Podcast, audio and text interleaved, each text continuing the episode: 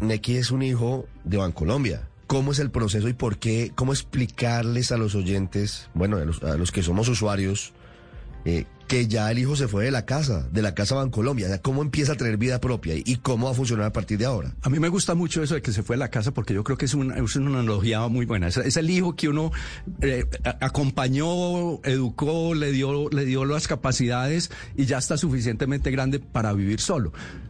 Pero Ricardo, siguiendo con tu analogía, pero va a poder seguir yendo a almorzar a la casa a la casa del papá, va a poder lavar la ropa en la casa del papá. Entonces hay una conexión muy potente. Y lo otro que yo quiero decir, tú que te mencionas, que yo que soy usuario, tú dices de, de Neki, Claro. es que no va a cambiar nada para los usuarios.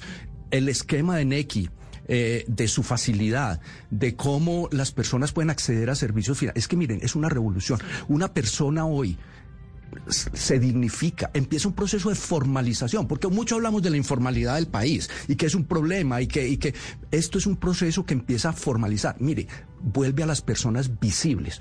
Un vendedor de Cocoloco en la playa de Cartagena que hoy recibe, esa persona empieza a ser visible y esa persona va a poder empezar a acceder a crédito. De hecho, ya hoy en Neki tenemos más de 120 mil personas con crédito. Entonces empieza una revolución fenomenal de formalización, que es lo que pedimos todos en este país, eh, poco a poco, porque las personas empiezan a encontrar oportunidades, empiezan a tener opciones. A mí me decía un vendedor en, en Santa Marta de artesanía, estoy vendiendo 30% más. Por Neki. Claro. Sí, claro, porque es que usted va a la playa y dice, no, es que no tengo No plata. la No, plata. págueme por Neki, no tengo problema. Claro. O, o me decía un venezolano que ya tiene su estatus de migración, me decía, yo ya hoy puedo mandar dinero a Venezuela porque ya hoy tengo un mecanismo formal.